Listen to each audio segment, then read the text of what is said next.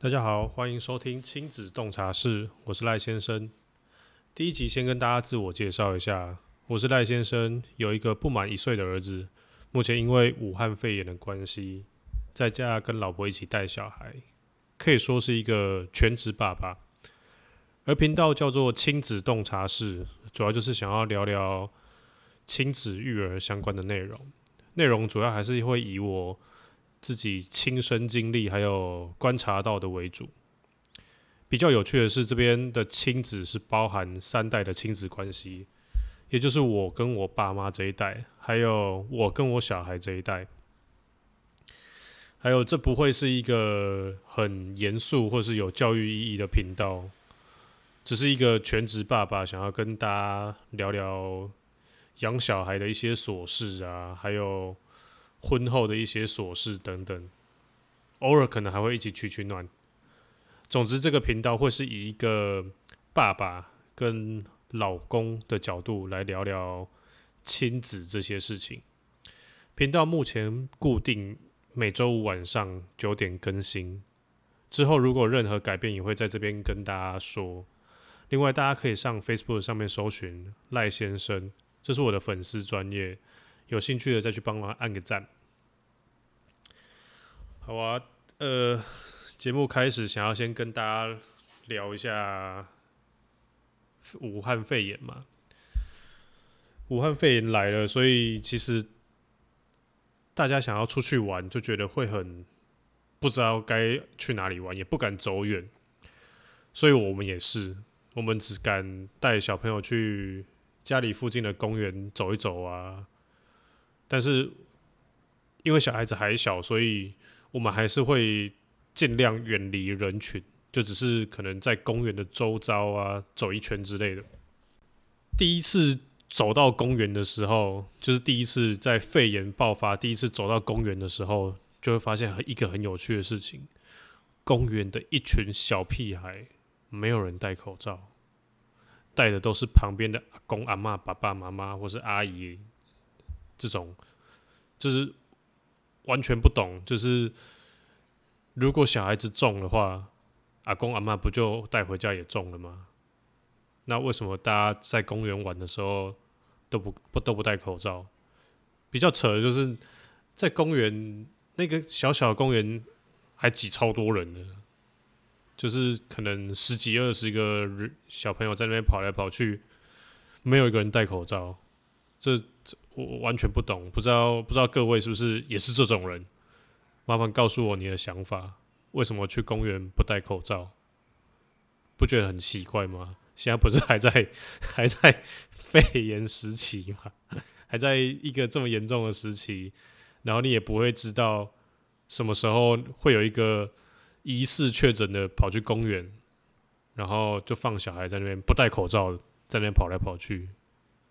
好了。还是回来聊聊我们现在的主题。我们这次的主题就是指导期。相信身为爸妈的各位听到“指导期”这三个字，应该多少都会有一些感觉。尤其是像我们这种新手爸妈，其实更有感。最主要是因为第一胎其实真的什么都不会，然后小孩刚出生的时候，嗯，整个都很紧张。不论是在做什么事情，这让我想起来那时候，呃，老婆哎，小朋友刚出生，然后我们刚出院到月子中心的时候，因为我们算是没有后援，所以我们想要尽量在月子中心里面多学一些呃各种照顾小孩的基本技能，所以有还蛮多时间都是亲子同事。那一段时间印象真的很还蛮深刻的，就是从一开始我们连喂奶都不太会，就可能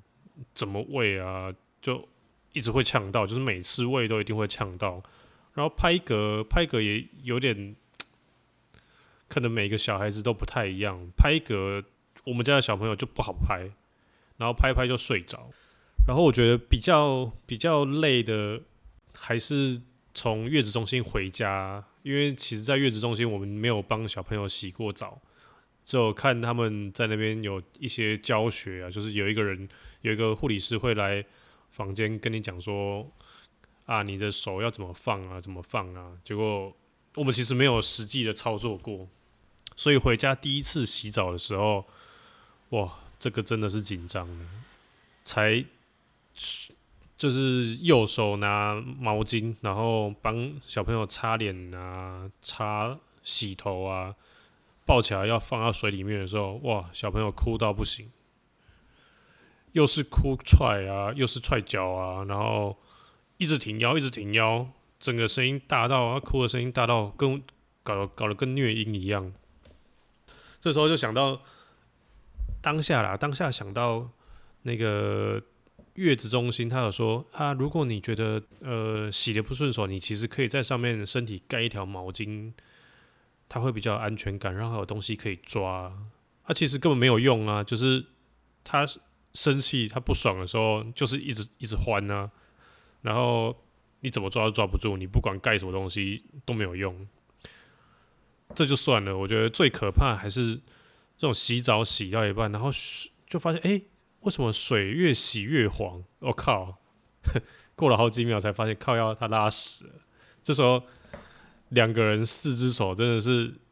就觉得还是不够用，但是浴室又又很小，又不没办法再叫另外一个人来用。反正整个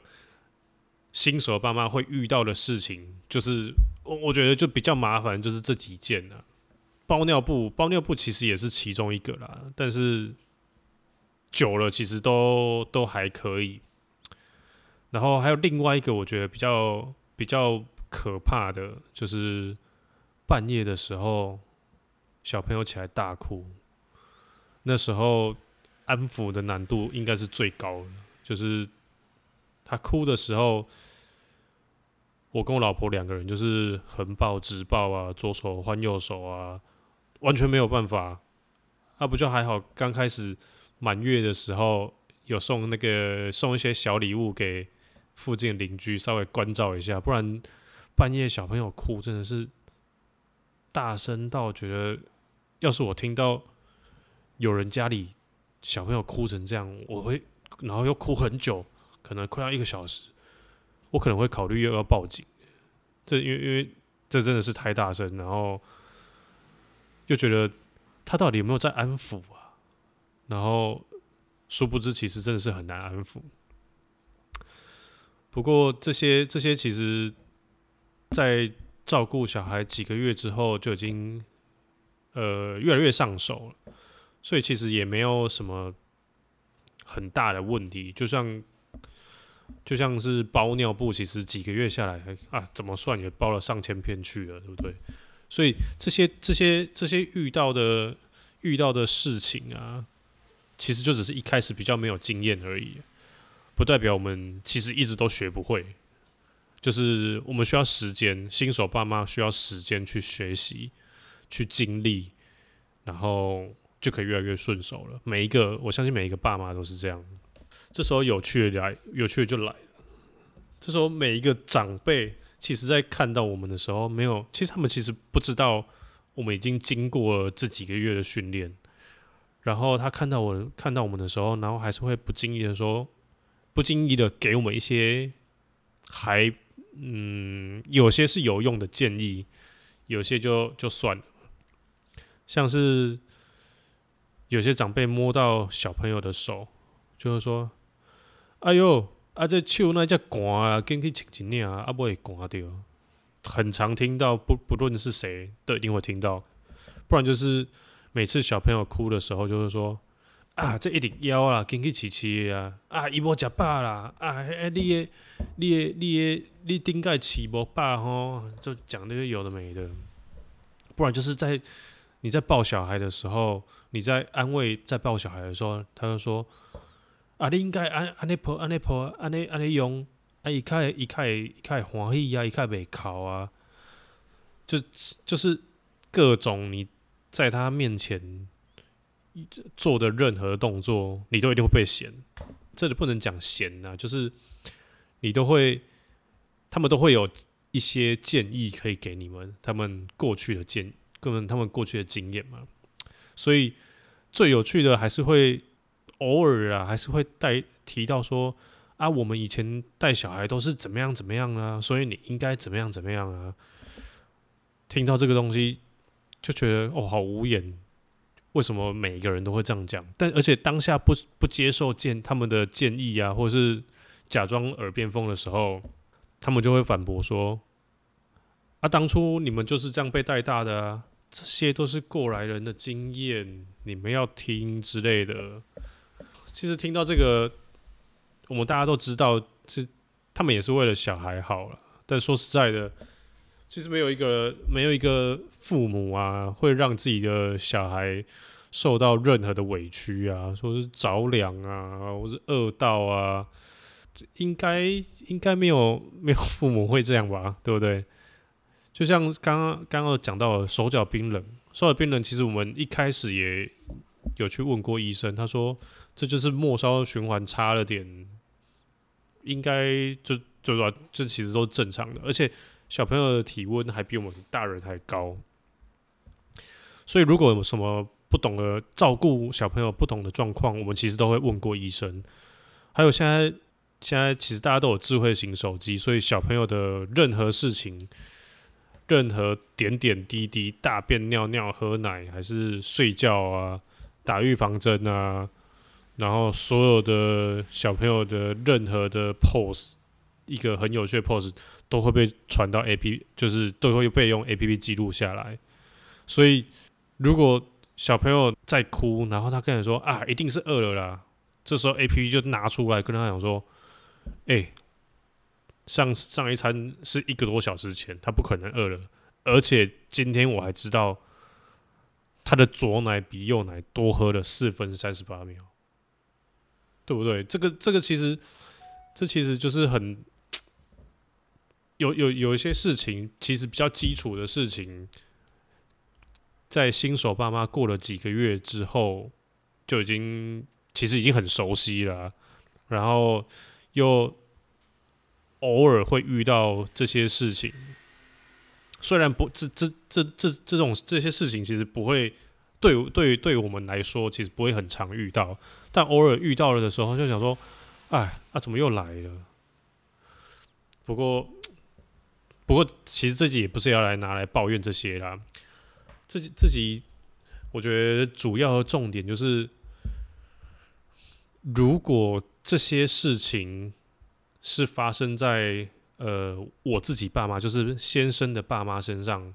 然后是我被我爸妈念这些东西。其实我们身为儿子的，就是其实已经当耳边风很久了，听到就觉得哎，哦啊好，就这样子就这样糊弄过去了。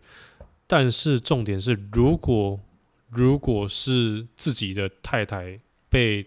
我的爸妈知道了，就是我太太被她的公婆下了指导棋，这个就麻烦了。因为不管先不管他们呃，我太太或是我们一家人平常处了多好，身为媳妇的，其实多少都还是会有一些压力，尤其是那种住在一起的，平时生活已经够拘谨了，你真的。每天被讲一点事情，被念一些东念一个西念一个，或者是怎么样的，其实这些这些事情真的很可怕。这应该说这些事情其实会一直接转转换成压力，然后好像永远都散不掉一样，然后就一直持续累积、累积、累积、累积、累积，一直累积到不知道哪一天爆掉。像是前几天。我在那个 Facebook 的社团上面有看到有一个妈妈的发言，她发一个文就说，内容大概就是有没有人几乎整天都关在房间里？我看到的时候，哇，这么猛哦！然后更猛的是，没有几分钟，下面有破百个人回加一，当下就说，哇靠，这个这个怨念真的是好像真的很深一样诶，就是。每一个，而且这还我我相信这还是冰山一角。通常这种这种情况，说不定还会有一些乡土剧发生。就像因为一直待在房间里面嘛，所以可能会有公婆比较比较常看八点档的公婆，就想说：“哎呀，这新妇那也叫奇怪，规工拢住咧房间，啊，是不是无想无想要我抱孙？”这种这种这种差力才会看到乡土剧啊，说不定就就是活生生的在呃在在在在现实生活中上演。但其实太太在遇到这些事情的时候啊，这些这些接连而来的压力啊，一些论什么样的建议指导啊，发生在太太身上。然后太太有压力了，其实这时候先生的角色就就真的是非常非常非常的重要，因为太太当初啊是喜欢你而嫁给你，而不是你的爸妈，所以其实不会有这么样的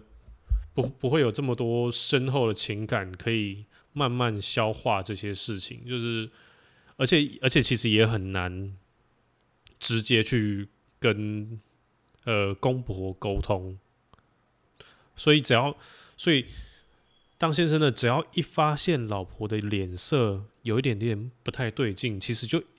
一定要马上赶快去跟他聊一聊，因为在照顾小孩这件事情，如果主要照顾者是老婆的话，他如果一整天心情都不好，就是你你小孩，我觉得难免会被影响到。所以这时候看到不看到一看到脸色不对劲，就马上去跟老婆聊一聊。然后两个人彼此同步出一些呃想法，然后看是要怎么样去跟自己家人沟通的的一些方式，至少要先我我觉得我觉得聊聊是最主要的啦，就是至少让他有一个宣泄出口，然后再来就是要想办法解决这个问题，不要不要每次。回呃，可能啊，因为我是全职全职在家的，所以我还没有发生这种事情。那如果你是有在工作的话，你不要傻傻的，好像每天工作都很累，然后回家玩玩小孩，然后连自己老婆脸色凝重都没有发现，然后这种东西累积久了，就真的不是能聊聊能够解决的。但是上面这些问题就是。所谓指导期这个问题，指导期其实就是呃给很多建议啊。这些问题如果可以在这些压力发生之前就先解决掉，就先跟用一些友善的方式跟长辈沟通掉，或是讲难听点就是搪塞掉自己觉得可能用不到的建议，应该可以避免这些事情发生。所以。这边想要跟各位分享两个我自己觉得是一个蛮好的沟通的方式啊，但可能只有对部分的长辈是有效的，大家可以大家可以参考一下。第一个方式我会把它称作为医生说，顾名思义就是有什么问题，任何任何关生理上的问题，就可以都说啊，已经问过医生了，或者是医生说怎样怎样怎样。然后就把这个问题搪塞掉了。举个例子来说，就是就是刚提到手脚冰冷的问题，就可以直接说啊，医生啊，医生说这是末梢循环不好啊，冰冷是很正常的啊。然后这时候还可以带带一些其他资讯进来，就是说冰冷是正常的之外，医生还说啊，小小孩的体温比较高，穿太多很容易长疹子。如果这时候长辈还是坚持要穿，要小孩子穿衣服的话，然后赶这时候你赶快去 Google 一张穿穿衣服长疹子的画面，呃的照片辅助一下，就是有点是吓吓他的那种感觉。然后如果刚刚刚刚手脚冰冷，然后现在如果是看到身体有长一些疹子或是受伤，通常呃。妈妈他们都会有些偏方，然后这些偏方就觉得他们以前可能涂了有用，但是我们就其实也不肯不不太敢拿来涂，所以这东西你你通常会呃通常会觉得不妥，所以这时候就马上说啊已经看过医生了，医生说这个东西不用涂东西就会好，或者说已经涂过药了，我已经拿到医生的药已经涂过了，但是如果他还坚持要涂，赶快再去搜这搜寻一张很夸张、受伤很夸张的图片，就说医生说涂了就会变这样子，反正就是什么东西都推给医生，最主要就是呃。有些事情你已经试图解释过了，然后解释到已经不想要再解释了，就是这件事情已经重复发生过了，就都丢给医生，就说医生说怎么样怎么样怎么样，或者是已经问过医生了，会会有这个医生说，最主要就是因为有时候明明遇到同一件事情，然后他的解决方式、他的结果是一样的，我们自己讲怎么讲都没有用，要其他人讲才有用。这种这种事情其实偶尔也会发生啊，所以就是就是把其他人就用医生去取代，然后但是无论怎么样，有一个非常重要的前提就是这些问题呀，不管重不呃，应该说这些问题其实你已经很确定你能够很顺利的去解决，才可以这样说，这样才可以这样用。各种方式推掉，因为其实带小孩发生的问题要解决的是问题，而不是那个，而不是人，而不是那些其他的人。所以刚刚这个就是医生说第一个第一个解决方式，然后第二个解决方式就是我我觉得会是一个，我我我称它为一个换叫做换位思考，因为有些时候啊，他们的经验是从他们当下。呃，他们他们的他们的建议啦，是他们过去的经验而衍生出来的，所以有时候可以去站在他们的角度去想，为什么他们会这样想，然后再从中间想说，找一些机会去回应，或者是说，呃，可能不符时宜之类的。就像之前我们会想要帮小孩建立一个睡眠仪式。所以那一阵子就是在晚上，大概都是在晚上七点多吃完那餐，隔一个隔一个多小时，大概九点多的时候帮小朋友洗澡，然后哎没有，不是是九点多，反正就是最后一餐洗帮小孩子最后一餐之前帮他小孩子洗澡，然后洗完澡就直接喂奶。喂完奶就睡觉，然后那我记得那时候洗澡的时间点通常会是落在十点左右，晚上十点，所以一开始还是会被念啊，说啊小孩子怎么这么晚洗？我们以前都是中午就洗好啦，这么晚洗会感冒啊之类的之类的。但其实仔细想想，站在他们的想法，在当年是完全没有问题的啦，因为以前。以前其实没有没有暖气啊，然后可能热水也比较不像现在这么好这么好这么好拿到取得之类的，所以也只是因为时代的改变，现在洗澡以前以前中午洗澡是天气比较暖，然后比较不会感冒。只是现在厕所都有暖气啊，房间也可以开暖气啊，所以不管几点洗澡，那其实都都没有什么问题。所以像这种时候，如果你可以用，你可以稍微换位思考一下，想一下他们为什么会有这个这个想法，然后用刚刚提到的，就是以前因为以前没有这个那个，所所以你们必须要这样做，但是现在有了。所以我们可以这样做，把整个前因后果解释出来，好像比较有机会可以说服了。但是我觉得这些这些东西还是要看平常跟爸妈的互动状况。如果如果跟爸妈不算是平常有互动的人，或是不常聊天的人，就。这种通常这种这种这种时候就比较不好去沟通。像我自己算跟爸妈算是好聊天，所以刚刚那两个方式其实是呃那两个沟通方式算是有效的了。但是如果如果有人是那种不好沟通又住在一起的话，我靠，这个这个真的是麻烦了。这种这种这种时候，可能就是尽量的缩衣节食，想办法多存一点钱搬出去住，不然这种一直被一直被念的事情会一直发生，然后不会。就我我觉得住只要只要是住在一起，这种压力就是持续的累积。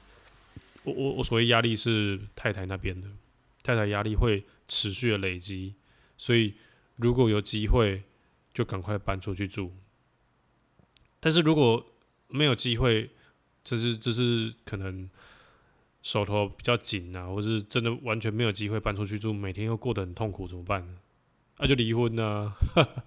没有啦，开玩笑的。其实我也没有遇过。大概对啊，今天大概就是讲想要聊，我跟各位聊聊这些啦。就是当你遇到一些长辈的指导的时候，你要怎么样去想办法搪塞掉？如果这边总结一下，如果如果是呃。不熟的或是不常见面的就算了啦，当耳边风。但是比较常遇到还是会是自己的爸妈，自己爸妈就要分两类，一类是好沟通的，一些不好沟通的。不好沟通我就赶快搬出去住，好沟通的就是尽量好沟通，就是我刚刚提到那两个方式可以试一下。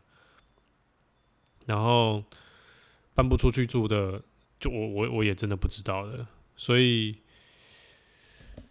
大概今天大概是讲这些，聊这些，然后希望这些资讯可以呃对你们有帮助。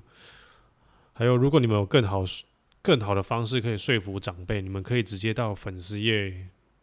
呃，直接跟我分享啊，或是直接在 Podcast 下面留言，我可以整理整理起来，然后再去给其他需要的人，或者在下一集再再跟大家分享。好了，今天的节目就到这边了。如果你们想要听任何以先生或是爸爸的角度出发的主题，都可以留言跟我说，或是从粉丝页私讯也可以。如果都不想要的话，我有在呃节目的简介里面放一个 Google 表单，可以直接去填，填表单不会有任何记录。感谢收听这次的亲子洞察室。如果你们觉得有趣的话，可以分享给你的朋友们，你们的。身为父母的朋友们，